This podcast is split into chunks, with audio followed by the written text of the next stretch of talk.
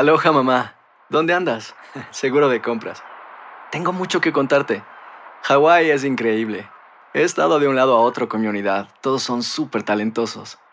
Ya reparamos otro helicóptero Blackhawk y oficialmente formamos nuestro equipo de fútbol. Para la próxima te cuento cómo voy con el surf y me cuentas qué te pareció el podcast que te compartí, ¿ok? Te quiero mucho. Be All You Can Be, visitando goarmy.com diagonal español. Hacer tequila, Don Julio, es como escribir una carta de amor a México. Beber tequila, Don Julio, es como declarar ese amor al mundo entero. Don Julio es el tequila de lujo original, hecho con la misma pasión que recorre las raíces de nuestro país. Porque si no es por amor, ¿para qué? Consume responsablemente. Don Julio Tequila, 40% alcohol por volumen, 2020. Importado por Diageo Americas, New York, New York. When you buy a new house, you might say, Shut the front door! Winning! No, seriously. Shut the front door. We own this house now. but you actually need to say, Like a good neighbor, State Farm is there. That's right. The local State Farm agent is there to help you choose the coverage you need. Welcome to my crib. no one says that anymore, but I don't care. So just remember, like a good neighbor, State Farm is there. State Farm, Bloomington, Illinois.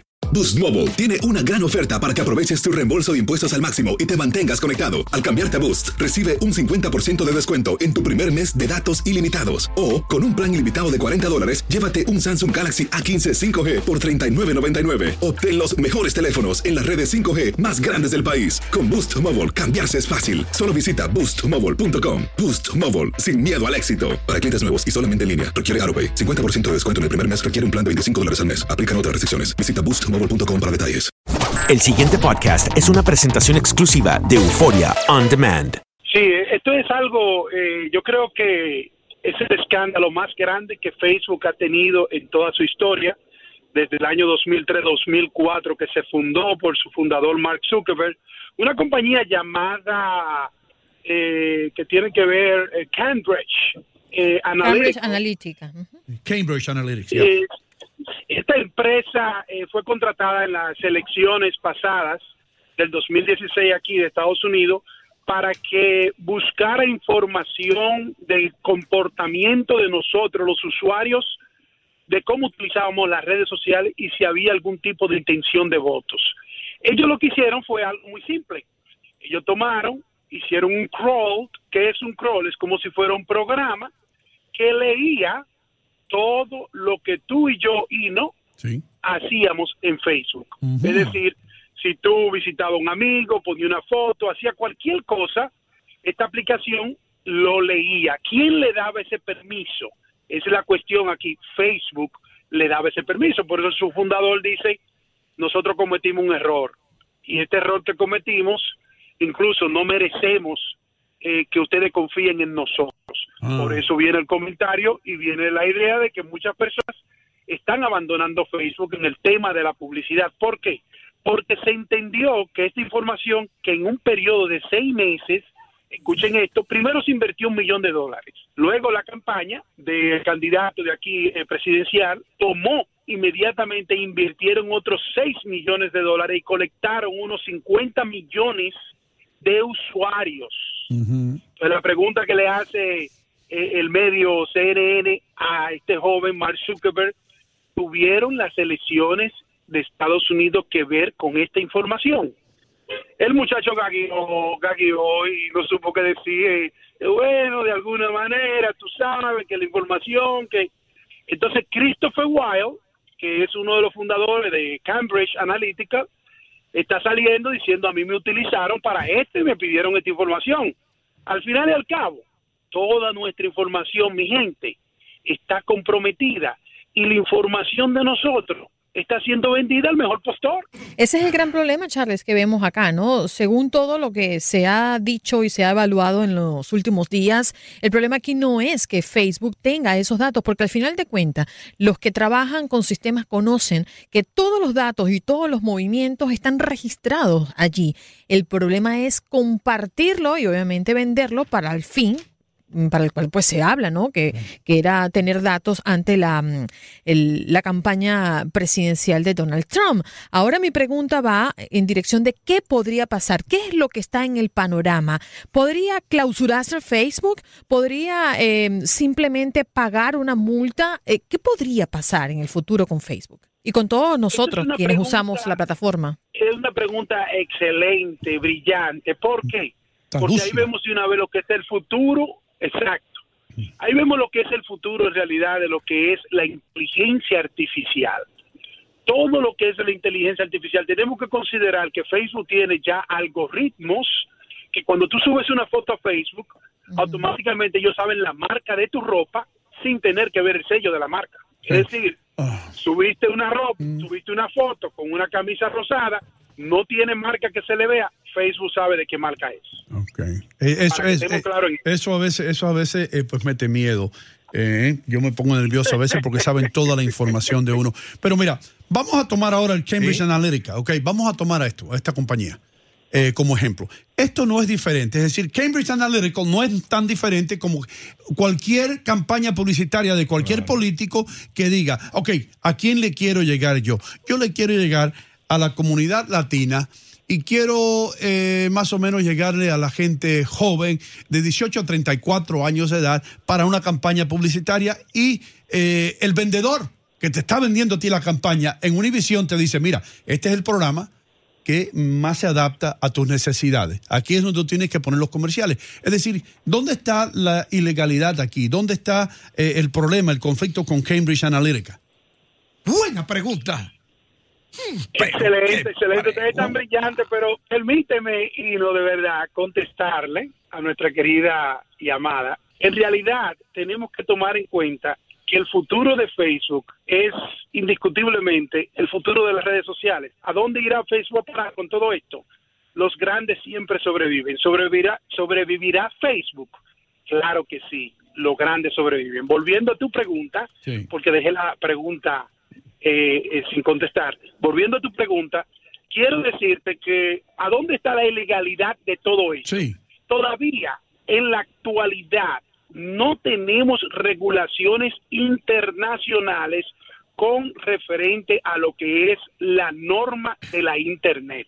Es decir, cada país, cada vecindario, cada neighborhood está regulando localmente. Todavía no nos hemos puesto de acuerdo con la Internet y lo que es ilegal y que no es ilegal a nivel internacional.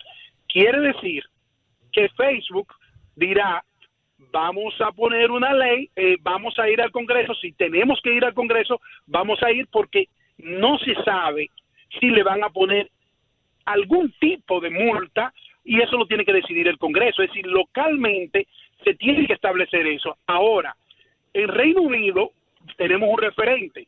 Google no quería quitar nada de lo que tú habías subido en Google o alguien que te quiera hacer una maldad, quiera dañar tu reputación, engancha en Google algo, cualquier cosa, y nosotros nos convertimos en lo que Google dice que somos. Es decir, somos lo que Google dice que somos. Si alguien engancha que tú eres un delincuente, Right. pues tú eres un delincuente, aunque no lo sea. Increíble. Entonces, tenemos que tener cuidado con esto. En el Reino Unido, un juez en la Suprema Corte dictó y dijo, nosotros todos tenemos derecho al olvido y le pusieron una sanción a Google por eso y entonces ya sí se puede solicitar que te remuevan eso. Aquí en Estados Unidos todavía no se ha hecho. Es decir, tenemos mucho terreno por recorrer en la normativa y en las leyes que todavía no tenemos clara con el tema de la Internet. Ahora déjame preguntarte algo, hermano. Eh, eh, eh, lo mismo que hizo Cambridge Analytica, ¿lo podía haber hecho eh, Hillary Clinton en la campaña de ella? ¿Esa información estaba ahí para los, para los dos partidos obtenerla o no? Lo que es igual, dice el gran refrán, no es ventaja. Eh, la información Claro que sí. estaba ahí, ¿verdad? Ok, ahora otra pregunta que tengo para ti, perdona que te estoy avasallando con tantas preguntas.